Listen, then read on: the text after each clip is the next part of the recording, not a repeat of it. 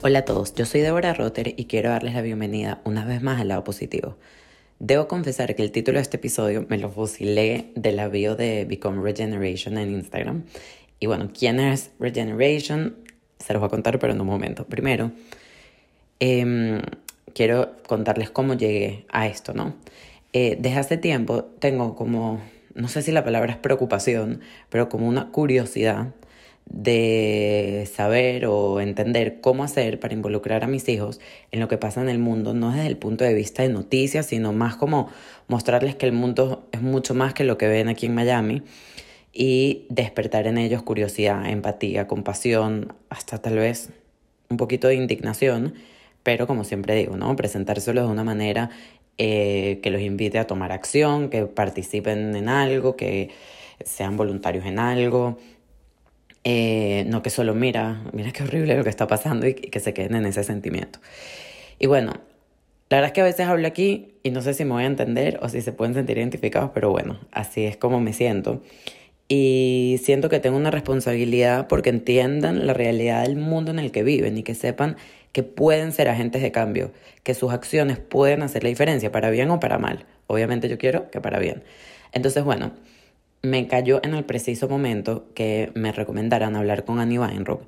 El cuento completo lo he hecho eh, al principio del episodio, pero eh, la verdad es que yo conozco a Annie desde hace, desde hace tiempo, no sabía lo que estaba haciendo y pude hablar con ella sobre lo que están haciendo específicamente en Cadena, con Iniciativa Cadena y con Regeneration. Son dos programas realmente espectaculares eh, que bueno, justamente trata de esto, ¿no? De cómo involucrar a los jóvenes y motivarlos para ser agentes de cambio. Annie es la directora de educación de cadena y cuenta con más de 15 años de experiencia en el campo educativo. Hablamos sobre los programas que llevan a cabo, cómo podemos motivar a los jóvenes a ser estos agentes de cambio, cómo podemos usar, quienes lo tenemos, nuestro privilegio para aportarle al mundo y bueno, muchas otras cosas. De verdad es una conversación espectacular e inspiradora. Espero que la disfruten.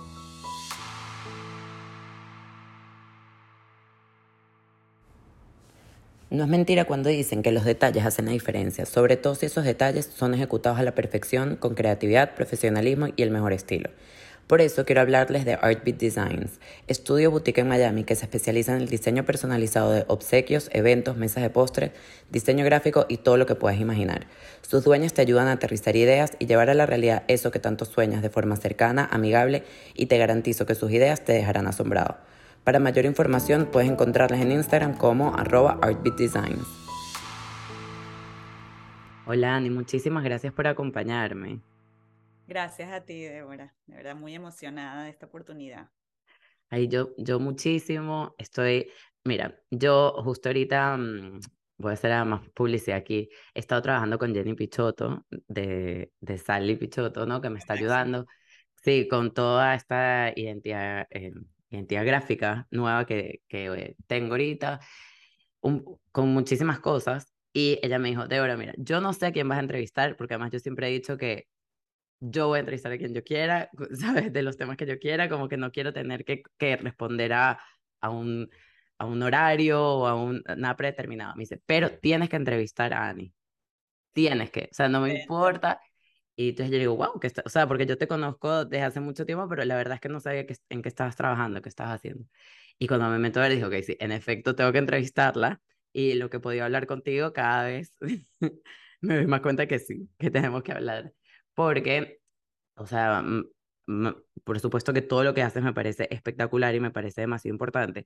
Justo, o sea, vamos a tocar un tema que para mí o sea, mis hijos van creciendo y es un tema que me he preguntado mucho últimamente, que es cómo motivar a los niños o cómo involucrarlos en, en, el mundo, ¿no? En, en, los problemas del mundo, pero no solamente en los problemas, sino en conseguir soluciones, en que ellos se sientan que son más parte de la solución que del problema. Y algo que te comentaba también es que yo siento, o sea, nosotros venimos de Venezuela y en los países latinoamericanos y bueno, obviamente en otros países también, uno siente esos problemas, por más que tú estés en la cúpula más cúpula, los problemas te salpican un poquito y, ves la realidad. O sea, en Venezuela, por ejemplo, en la Universidad Católica, a propósito, que es donde yo estudié, hicieron los salones viendo hacia los bar, o sea, viendo hacia los, las, las montañas llenas de los ranchitos y de los barrios para que nunca se te olvide la realidad del país, ¿no? Ese, ese tipo de detalles. Y, mm, o sea, yo, nosotros vivimos en Miami y por lo menos donde nosotros nos movemos, obviamente hay sectores más, más humildes, más vulnerables, pero es muy difícil que los niños entiendan lo que pasa fuera de esas, como que de esas urbanizaciones que se mueven. Entonces, me, de verdad me genera como un estrés, que yo sé que, que no me tengo que quedar en el estrés, sino en buscar la solución, pero de cómo motivarlos y cómo enseñarles el mundo sin traumatizarlos, entre comillas, ¿no? Sino más bien como que, mira, tú tienes estas herramientas o tú tienes estas posibilidades, haz algo con eso. Entonces, bueno, estoy súper contenta y súper emocionada y quiero que nos cuentes todo, quiero que porfa empieces contándonos un poco tu historia y cómo llegaste a trabajar en cadena y en Regeneration y todo, y que también nos cuentes porfa en detalle los programas.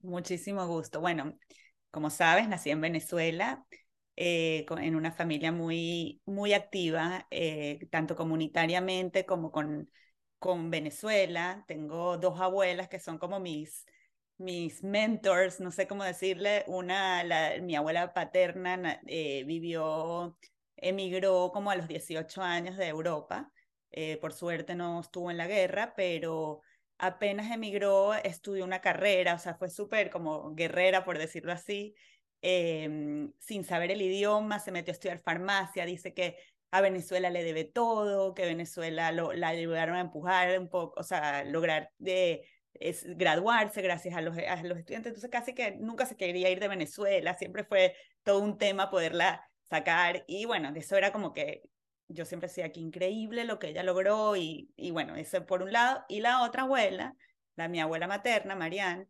ella em, eh, hizo una fundación que se llama Espacio Ana Frank junto con mi tía Dita y ahorita mi tía, mi tía Ilana está manejándola, que justamente era como que abrirle los ojos a los venezolanos con el tema de la coexistencia y enseñarles la importancia que es em, trabajar en conjunto hacia una vida mejor. Entonces, eh, y eso, y buscar la coexistencia, que todos somos iguales, que todos debemos respetarnos, respetar las diferencias. Y bueno, crecí mucho con estos dos pilares que, que, bueno, me encantaban y bueno, siempre me ha gustado ayudar. Vi que entrevistaste a Francis, yo iba a Fundana, o sea, eso, esa vena como de, eso la tuve desde chiquita, la verdad. Y mm, eh, bueno, luego estudié educación en la Universidad Metropolitana. Eh, me gustaba muchísimo la parte más que, bueno, de directa con los niños, hacer programas educativos. Entonces, ahí me, me daban la oportunidad de hacer pasantías. Hice una pasantía donde hacía, hicimos un programa de historia interactiva con niños de ministerios, aprendí muchísimo con, de ese tipo de, programas. Eh, trabajé en la metropolitana eh, por, por varios años en el tema de em, online learning, entonces les enseñaba un poco a los profesores que eran expertos en arquitectura, ingeniería, etcétera, cómo poner su materia, hacer la didáctica para que en la pantalla puedan entender eh, los alumnos de, de, lo que se trata. Entonces ahí, bueno, eh, hice también un posgrado en diseño instruccional, que es como currículum, enseñarles todo, todo el behind the scene de la educación, me gustaba muchísimo eso. Y bueno, luego emigré por, por razones obvias a Estados Unidos con hijos chiquitos. Eh, trabajé en un colegio, en un preescolar, cosa que, o sea, nunca había hecho, siempre había trabajado como a nivel universitario. Eh, también daba clases en la metro como profesora de educación y esta, esta parte de todo lo de online learning.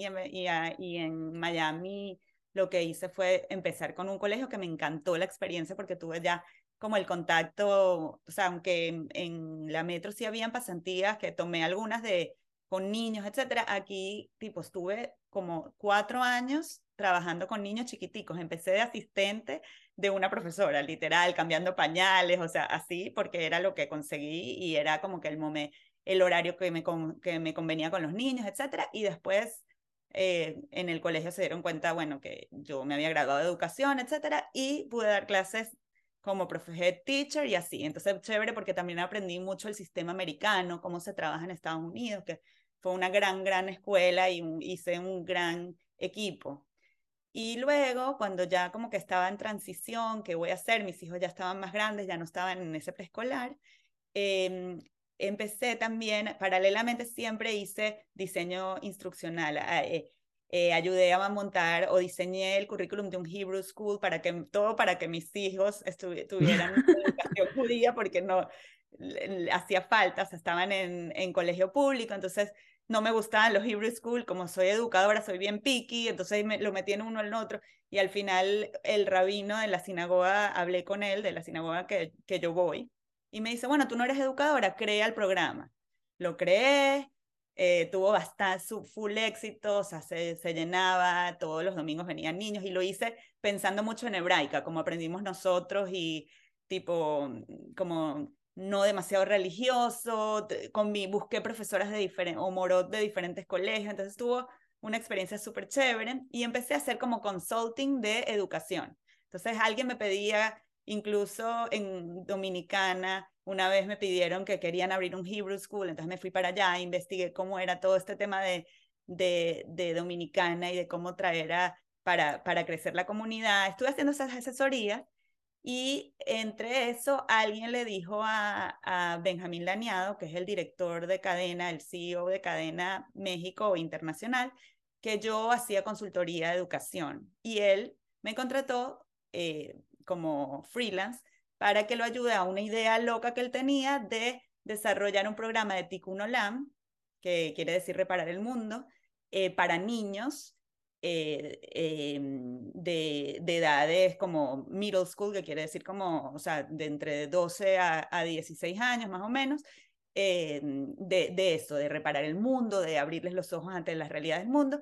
Y bueno, comencé así un poco, luego él se mudó a Israel, al final todo quedó como un poquito engavetado, lo que, lo que avanzamos, y eh, se abrió una posición en cadena, entonces me volvió a llamar y me dijo, mira, ¿cómo te gustaría ser la directora internacional de educación en cadena, pero yo tengo esta, este programa en México y lo quiero crecer.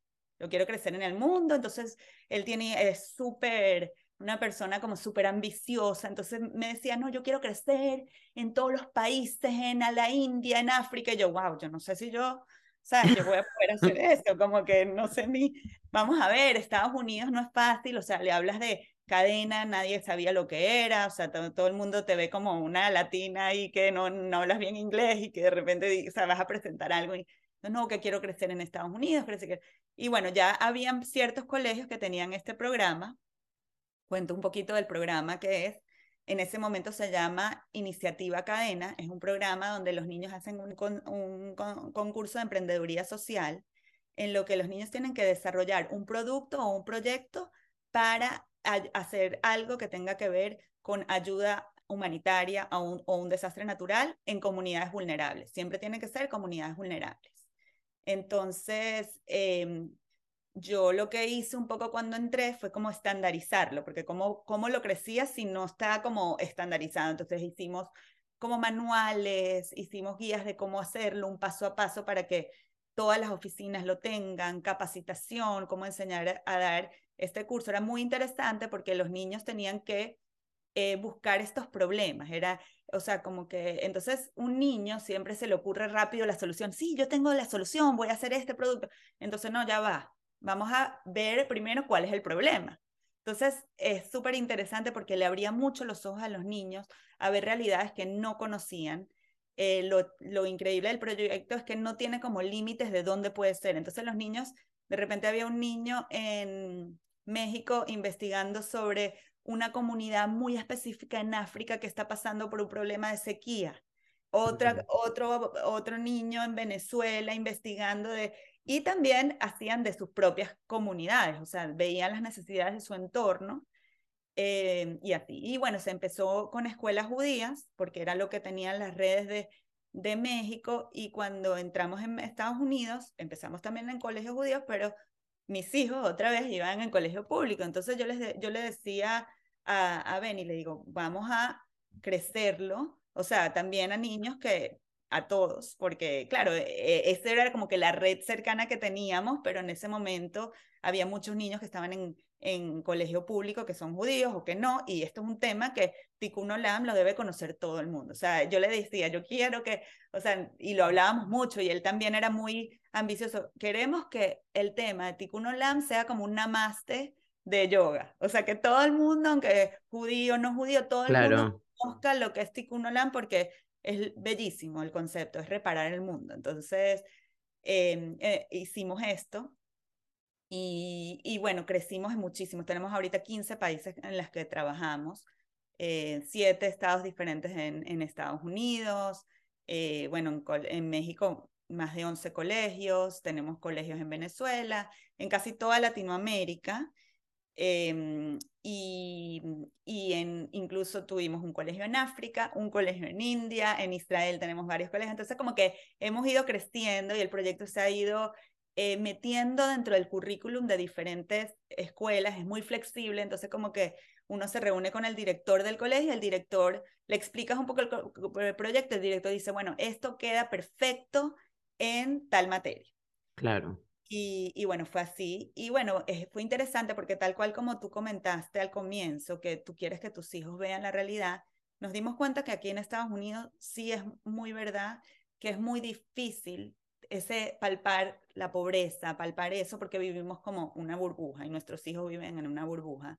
Y me pasó en competencias con, en, digamos, en, fui una vez a Nueva York a una competencia de, de este proyecto de emprendeduría social, donde unos niñitos nos presentaron un proyecto y nos dicen, bueno, voy a hacer un spray para carros eh, donde, para protegerlos del granizo. Entonces nosotros, ah, qué bueno, pero, ok, esto es para comunidades vulnerables. Entonces dice, bueno, sí, un Honda, un carro Honda. Y yo decía, bueno, pero imagínate, estos son niños que no tienen ni carro, que tienen que caminar al colegio o personas que tienen que caminar a sus trabajos, no tienen Entonces les cuesta mucho como imaginarse cómo sería y por eso es tan importante este tipo de proyectos, como que, y también la, la manera de empoderarlos y decirles, tú sí puedes tener estas ideas y tú sí puedes cambiar el mundo con una idea chiquita o con hacer alguna acción. Y si todos hacen acciones, esto se multiplica. O sea, es, es más que todo eso. Y me, alegra mucho decir que hay varios proyectos que los niños inventaron que se han hecho realidad. Cadena trata de que los proyectos sean en realidad.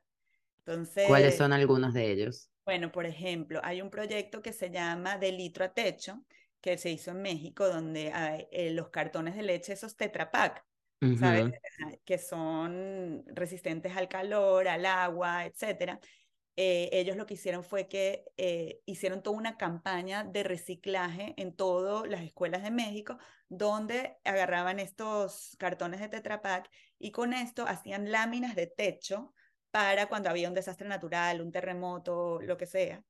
Y bueno, este proyecto lo expusieron en iniciativa cadena y luego lo escuchó una empresa que hace estos productos y les compró la idea. Wow. Entonces hoy en día Cadena cuando tiene un desastre natural en México y se daña o, el techo de una casa, llevan estas láminas y los usan hasta hoy en día. Entonces es muy increíble pensar un niño hizo esto, un niño logró sí. esto.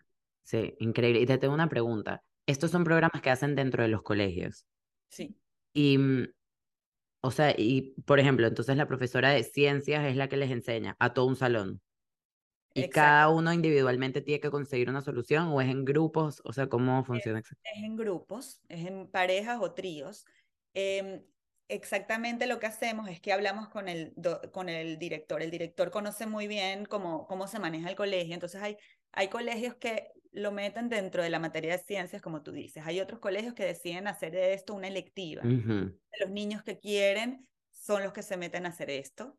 Eh, hay colegios que lo ponen en una materia de valores, o sea, porque tiene todo. O sea, todo un, proyecto científico porque es un paso a paso riguroso, tiene que tener una hipótesis, tiene que tener eh, investigación, todo eso. Entonces, eso pega muy bien con ciencias, pero al mismo tiempo es muy humanista.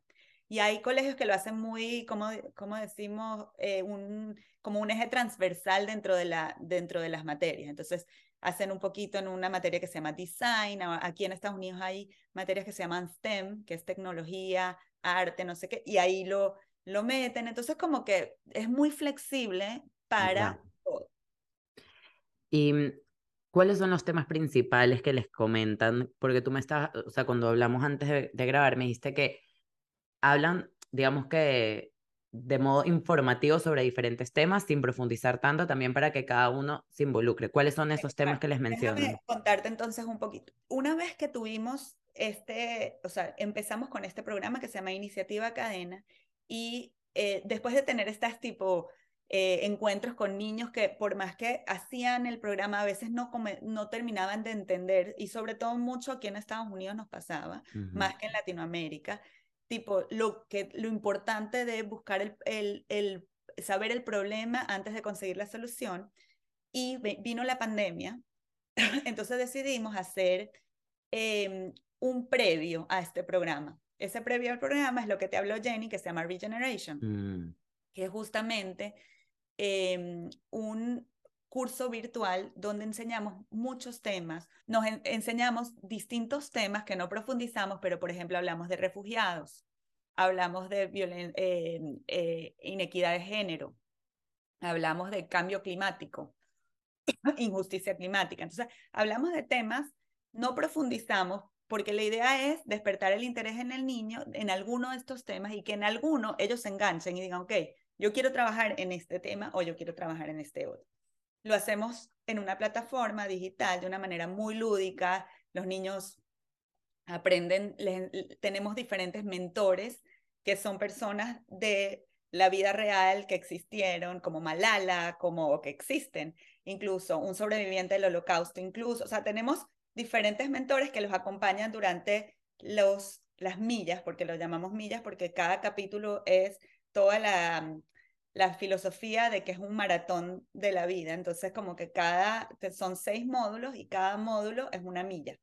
Claro, y estos mentores ayudan como a volver real, ayudan a volver real este concepto que muchas veces puede ser demasiado abstracto. Claro. Yo, justo el otro día, em, no sé en qué momento salen los episodios, pero no importa. Em, yo entrevisté a unas personas, a, una, a una gente que se llama Te Contamos Films, que ellos hacen microdocumentales de diferentes fundaciones, diferentes iniciativas, ¿no? Entonces yo estaba investigando y una de mis hijas empezó a ver estos documentales. Entonces ella tenía tantas preguntas, claro, ella tiene siete años y tenía tantas preguntas y mm, y me encanta, o sea, pero el, en, en ese micro documental también se veía como que la solución, ¿entiendes? No se veía solamente el problema. Entonces, o sea, pasar como que de confusión a un poco rabia y tristeza, como que, ah, ah, wow, ok, se solucionó. ¿Entiendes? Fue como que un, o sea, fue como un recorrido bonito, que en verdad también en parte es, es o sea, es esto. Y me encanta porque es tal cual, tipo, este es el problema, con cuál te identificas, que vamos a ver juntos cómo lo podemos mejorar. Sí, y, exacto. Y en todo este proceso, porque también otra cosa que, que creo que es importante recordar es que muchas veces uno empieza con una idea y crees que la manera de ayudar es A, y de repente empiezas a hacer las cosas y te das cuenta que no, que eso no es en verdad lo que la gente necesita, o, ¿sabes? O por ahí no va tanto, primero hay que hacer otras cosas. Entonces, ¿qué, ¿Qué sorpresas se han llevado en este proceso? Y cómo incentivan eso, escuchar a las comunidades, a lo mejor antes de plantear una solución, porque yo tengo una amiga que trabajó en, en una empresa que los llevaba por todo el mundo y ella me contó un día que llegó una persona, ¿no? Y dijo, ok, la manera de hacer crecer esta comunidad es eh, aprendiendo, no me acuerdo, creo que era aprendiendo a sembrar y, ¿sabes? vendía, que, o sea, que vendieran la cosecha, no sé qué. Y de repente eh, hacía talleres para enseñar y nadie iba. Entonces, después se dio cuenta que es que la gente lo que quiere es una iglesia. Entonces, ok, consiguieron los fondos para hacer la iglesia. Y con la iglesia, después de que iban a rezar, hacían como una comida, porque la gente tampoco tenía tanto que comer. Y ahí en ese momento aprovechaban y les explicaban cómo se podía empezar a sembrar. Y entonces así, ¿entiendes? Poco a poco, pero hasta que no escucharon a la comunidad y escucharon lo que realmente necesitaban, no, no podían realmente aplicar esa solución que tal vez uno desde afuera, con, ¿sabes? Con como que una visión un poquito más, no sé si amplia o puede dar, pero si no, si no escuchas no lo puedes aplicar. Exacto, eso es justamente lo que nosotros nos enfocamos muchísimo. Eh, nosotros tratamos de que los niños investiguen de verdad de la comunidad a la que van a trabajar. O sea, incluso les decimos, ok, ¿cuál es el clima? Entonces, algunos les ¿para qué me importa el clima? Entonces, decimos, bueno, o sea, por ejemplo, a ti no se te puede ocurrir hacer una, una chaqueta que ayude a los incendios cuando hace calor y no se pueden poner una chaqueta. O sea, cosas así. Los tratamos de como que pónganse en los zapatos del otro, mucho. O sea, como que muchos niños, por ejemplo, se les ocurre, bueno, un, bulto que tenga cuando salen de un, un, terremoto, que tenga esto y lo otro. Ok, imagínate tú cargando un bulto. ¿De cuánto pesa? Un niño chiquito. O sea, eh, eh, hasta, hasta ahí nos vamos. Y otra cosa muy importante que les decimos es que tiene que ser algo lograble. O sea, tienes que ponerte metas y eso es muy difícil para un niño. O sea, es mucho más fácil decir, voy a resolver eh, el problema de el analfabetismo en una población. Eso no es resolvible así, ¿no? Entonces, como que les decimos, enfócate en una comunidad chiquita, en una edad específica, ¿qué vas a lograr de esta comunidad?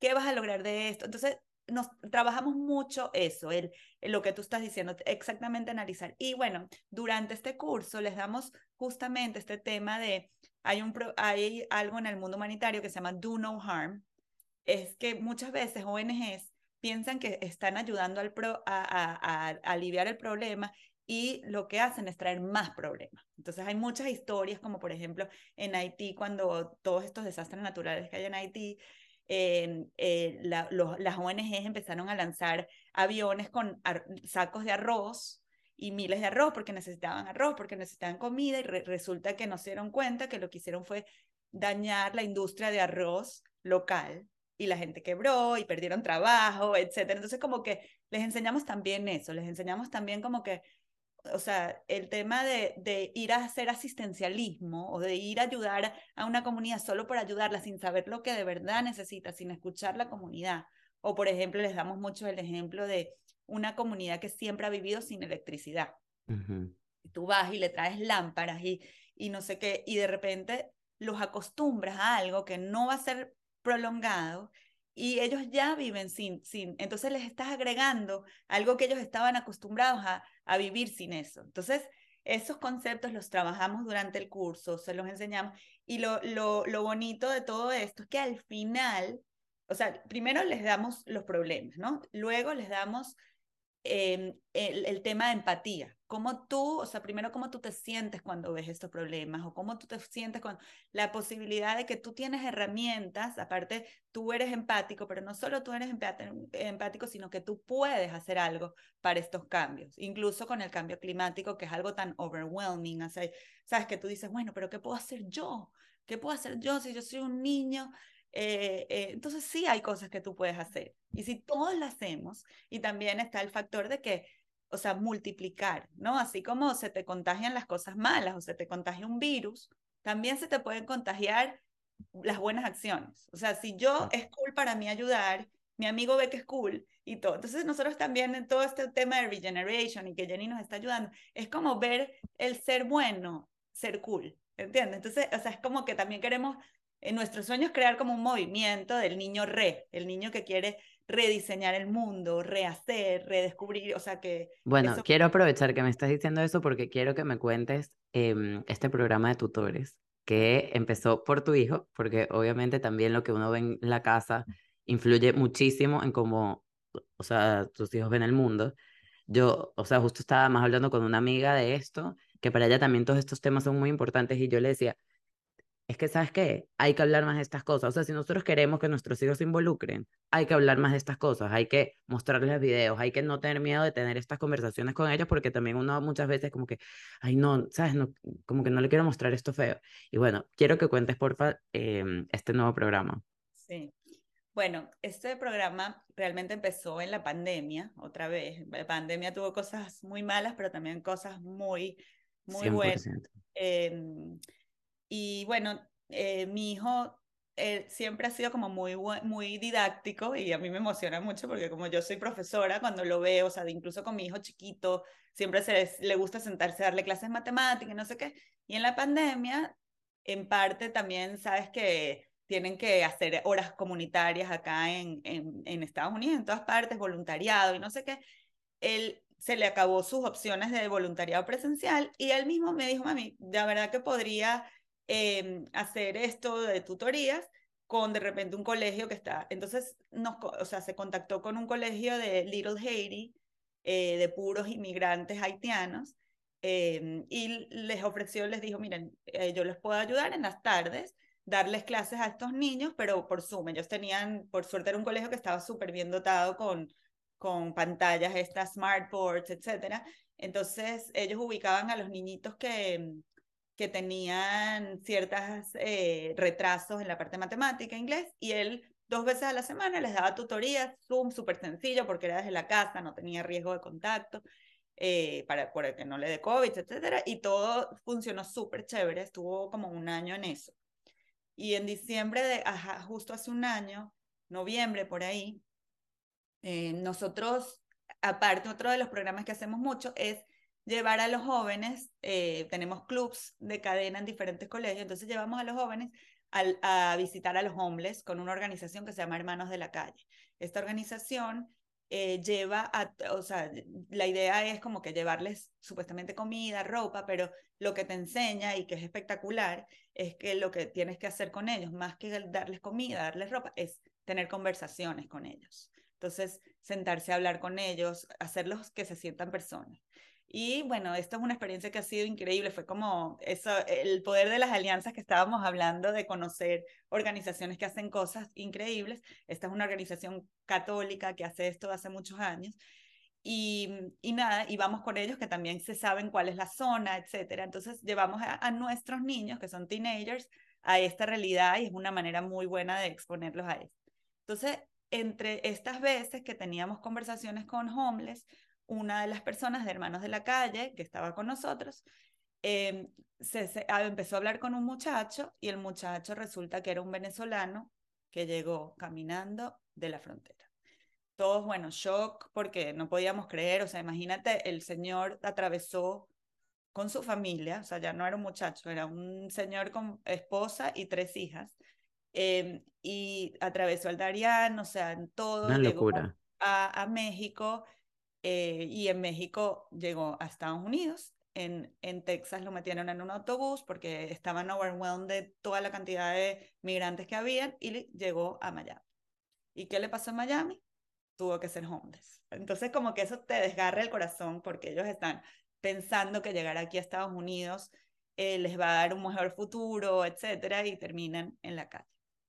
Entonces, bueno, nos comunicamos con Hermanos de la Calle. Hermanos de la Calle tiene un network grandísimo de venezolanos aquí que increíbles, ayudan espectacular. Entonces fueron ellos mapeando dónde meter a esta gente, en qué, eh, o sea, les contra, ellos tienen todo un sistema para los hombres de sacarlos de la calle y tienen casas como que, o sea, donde los, los hombres tienen que seguir ciertas reglas y por tres meses los ayudan a que puedan volver a tener una vida digna. Entonces le dan tres meses de techo, comida, no sé qué, los ayudan a conseguir trabajo y después de tres meses ya, o sea, tienen que como independizarse.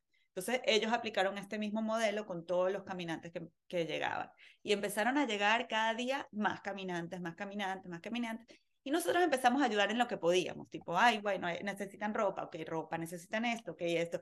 Eh, gente, llamábamos a gente que, que tenía, o sea, developers que de repente podían eh, rentar apartamentos chiquiticos por el sur. O sea, tratamos de movernos así, pero la verdad que lo que hace la oficina de acá es la parte de educación. Y bueno, eh, yo, yo les conté, vino un, uno de estos caminantes a contar su testimonio. y mi hijo lo escuchó y me dijo, mami, ¿por qué no hacemos exactamente lo que estábamos haciendo con, o sea, lo que estoy haciendo yo, pero con los de los de los, los migrantes, los refugiados. Entonces, bueno, todo ello, bueno, pero ¿cómo? ¿Qué hacemos con las computadoras? O sea, ¿cómo les damos? O sea, era como que complicado. Y bueno, poco a poco, él empezó a buscar como ciertos amigos que eran, que eran de sus edades, como teenagers, que todos querían Muchos lo que quieren es en verdad tener eso y ponerlo en la universidad o créditos y no sé qué. no importa, que empiece por el motivo que sea. Exacto, es lo que yo siempre digo, ¿qué importa? ¿Qué viene primero, el huevo o la gallina? Pero muchos se quedan enganchadísimos, o me atrevo a decir que todos.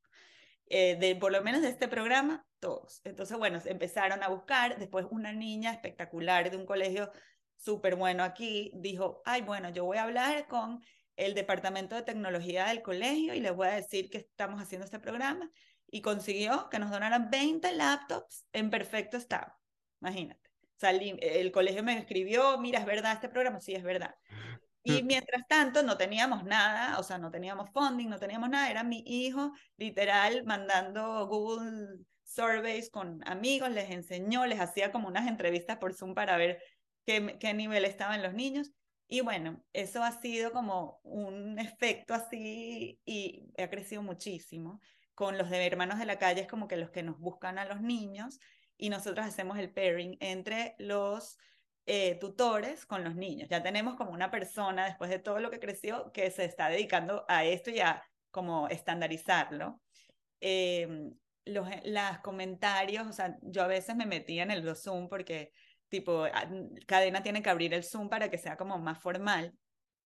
Y de verdad, o sea, a mí se me salían las lágrimas de escuchar eh, el, el, el encuentro entre estas dos realidades, ¿no? O sea, justamente lo que queremos, que eh, nuestros niños se sensibilicen y, y se den cuenta que, que, mm, o sea, que son muy afortunados y que con, con el privilegio, el privilegio uno no se tiene que sentir culpable de ser privilegiado, uno tiene que utilizar su privilegio para lo mejor. Entonces, y eso es algo súper importante, o sea, como que hay veces que, que como bueno, y, y tantos temas políticos y cuando tú dices privilege, entonces suena como que, bueno, X, no entremos en el tema político, pero, eh, o sea, el privilegio hay que embrace it, o sea, y utilizarlo para las cosas buenas. Entonces, los niños han estado súper motivados, se conectan dos días a la semana con sus niños, escuchamos cómo, cómo van aprendiendo inglés, cómo les van enseñando, cómo también les enseñan cosas del día a día, les preguntan, bueno, pero yo dije tal palabra y la gente se rió, entonces, ¿qué digo?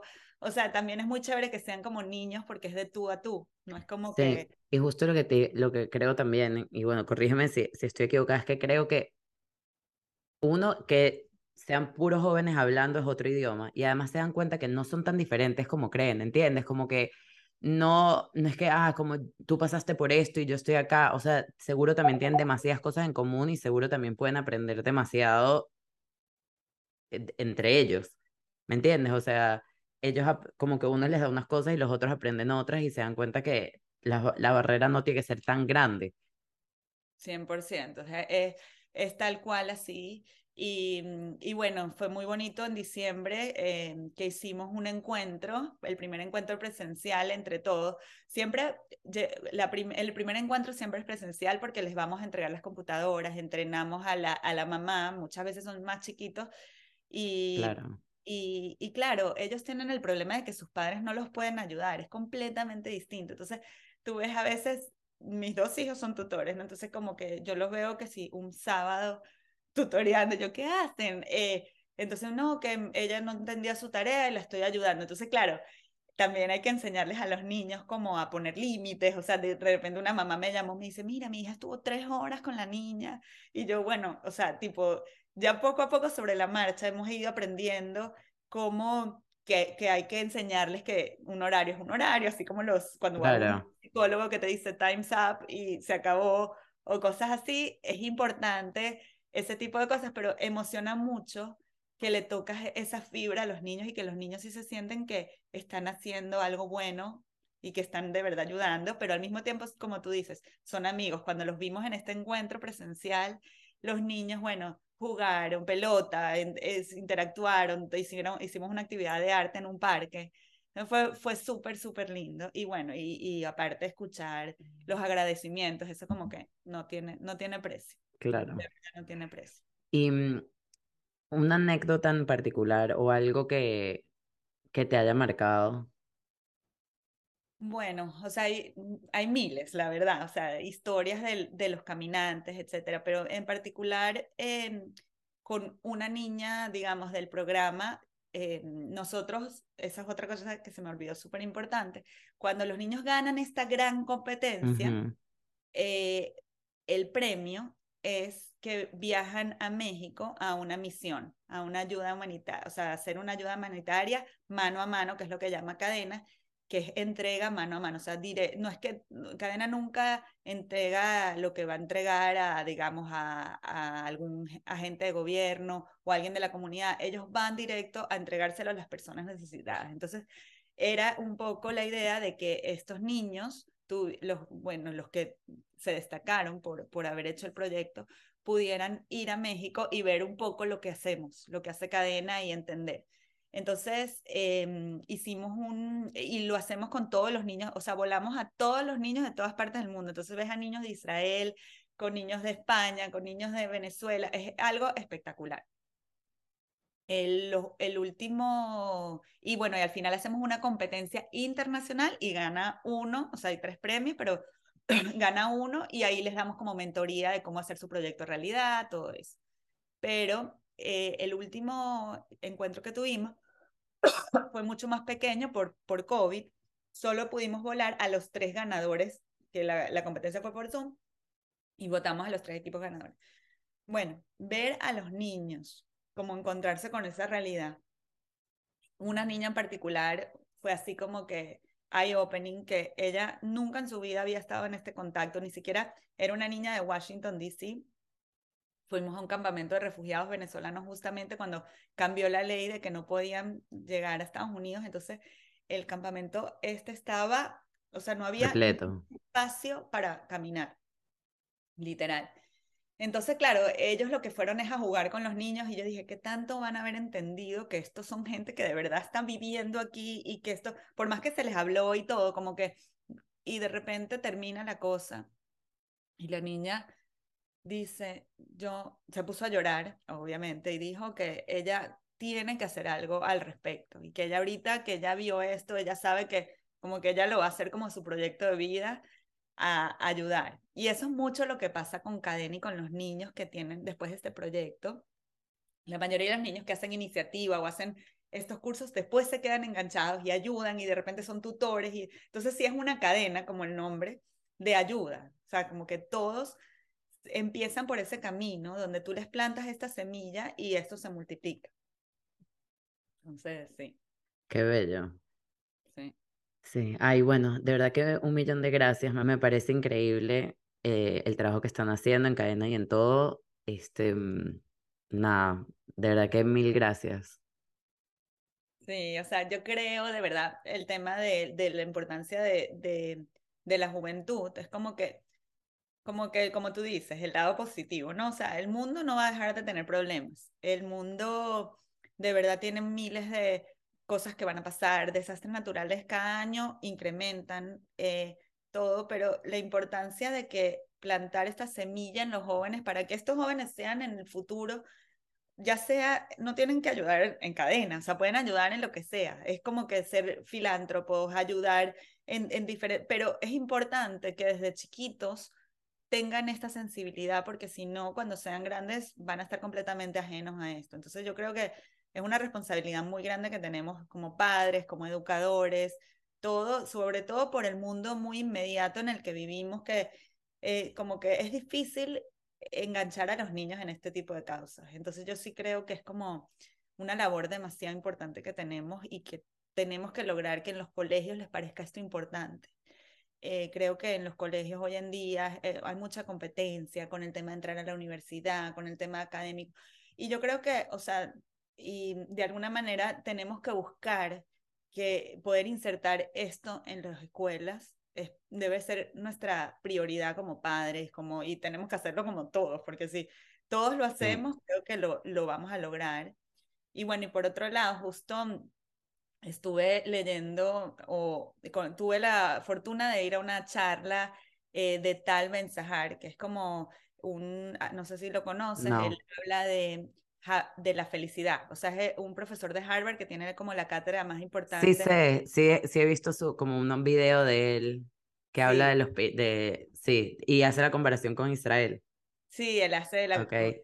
Ya, ya, sé. Un profesor súper, súper exitoso que tiene una cátedra en, en, Harvard y ha escrito varios libros que son excelentes, pero también dice que hoy en día, o sea, como que dice, el estrés de la vida no se te va a ir, no se te va. O sea, eso es algo que, que está para quedarse. Entonces no nos podemos quejar, no, que el sistema, no, que no sé qué. Entonces tienen que buscar una manera de cómo ser feliz. Entonces, bueno, hay muchas, su teoría tiene varias cosas, pero la tercera y la que me queda a mí y es que ayudar da muchísima felicidad. O sea, está comprobado de que, de que, o sea, si tú te compras algo, tu felicidad o tu, es un placer inmediato. O sea, tú vas, y eso lo hizo con pruebas de psicólogos, de, no sé, muestras de gente. Entonces tú vas, tú te compras algo carísimo, te pusiste los zapatos, te tú pusiste no sé qué, y bueno, te da como un placer momentáneo. Pero cuando tú ayudas, cuando tú vas a tipo a, ayudar en un lugar o los, esa felicidad, o sea, te libera esta hormona que hace que de verdad perdure en el tiempo. Entonces, no solamente para ayudar y para, sino que las personas que, que, que nos dedicamos a eso, que ayudamos eh, y, y, lograr esto en los niños, que ahorita hay muchos niños infelices, muchos niños deprimidos por todo, es importante, es súper importante. Entonces, sí, yo creo que eso es como un mensaje que, que me parece importante dejar. Sí, y sabes que quiero agregar una cosita, que justo escuché un TED Talk hace poco de que es importante dar, pero hay que saber dar. Porque no sirve, o sea, para, para efectos de lo, que, de lo que estás diciendo, no sirve solamente ponte, eh, que se te descargue automáticamente la tarjeta de crédito, 20 dólares. Ojo, ayuda a la fundación o ayuda a la persona. Pero cuando tú te involucras emocionalmente, cuando tú te involucras que sabes exactamente, así sea que tu causa son salvar a los perritos de la calle, o sea, puede ser la que sea, pero si tú sabes que es este perrito, que es un dálmata, que, ¿entiendes? Que ya va a esta casa o decides que sea el cambio climático, entonces saber exactamente con qué fundación estás trabajando, exactamente a dónde va tu plata, o tú ir y instalar los paneles solares, eso, la, la, mm, como que la recompensa es demasiado grande. Es así. Es así. Ay, un millón de gracias, de verdad. Me, me, me encanta todo. Mil, mil gracias. gracias. gracias. a ti, de verdad que me encanta hablar de, de esto porque me apasiona y me parece súper importante, así que me encanta que el mensaje llegue.